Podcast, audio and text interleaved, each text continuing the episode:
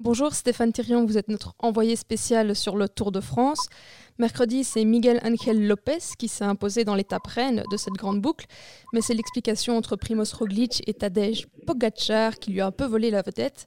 Alors ce duel était attendu et c'est cette fois Roglic qui a pris le dessus sur son jeune compatriote. Il a même euh, augmenté son avance au classement général de 17 secondes.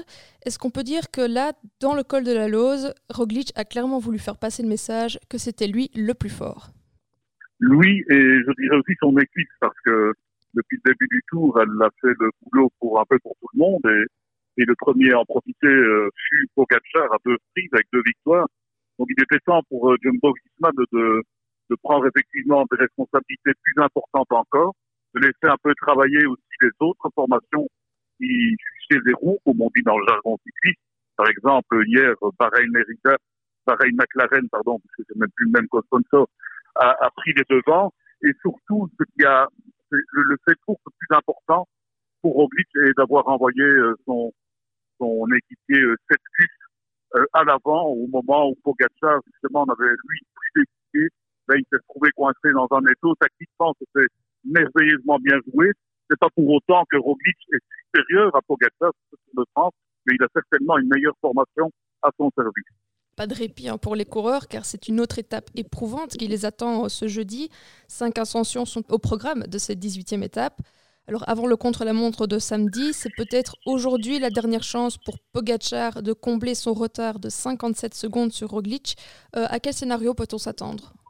Et ça, ça va être compliqué parce que le, le plateau d'Aiguillet, qui est le dernier, la dernière difficulté, à 29 km de l'arrivée, est donc en descente, cette arrivée. Donc, pour prendre un écart sur euh, Roglic, Pogacar devrait attaquer dans cette bosse-là, ce qui paraît quand même fort improbable tout seul. Donc, euh, pour les écarts, en tout cas, entre les premiers, on ne verra pas grand-chose aujourd'hui euh, de différence.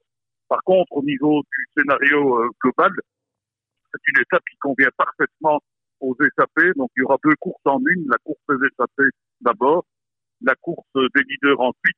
Mais je doute qu'au niveau des leaders, il y ait de grosses différences aujourd'hui. Et justement, ce dernier passage en haute montagne, c'est aussi euh, l'occasion pour voir encore quelques grimpeurs euh, se mettre en action. On pense notamment à Thomas de Ghent, peut-être, qui a toujours été très remuant. Quels sont les coureurs à suivre?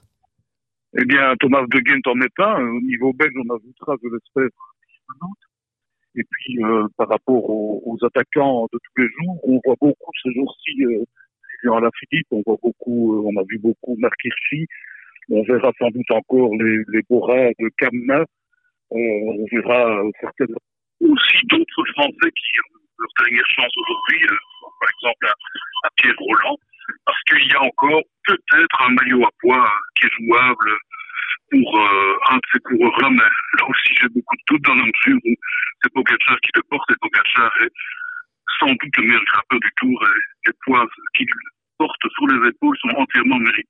Eh bien, merci beaucoup Stéphane Thirion pour votre analyse. On vous retrouvera demain pour la suite du Tour de France. Le podcast.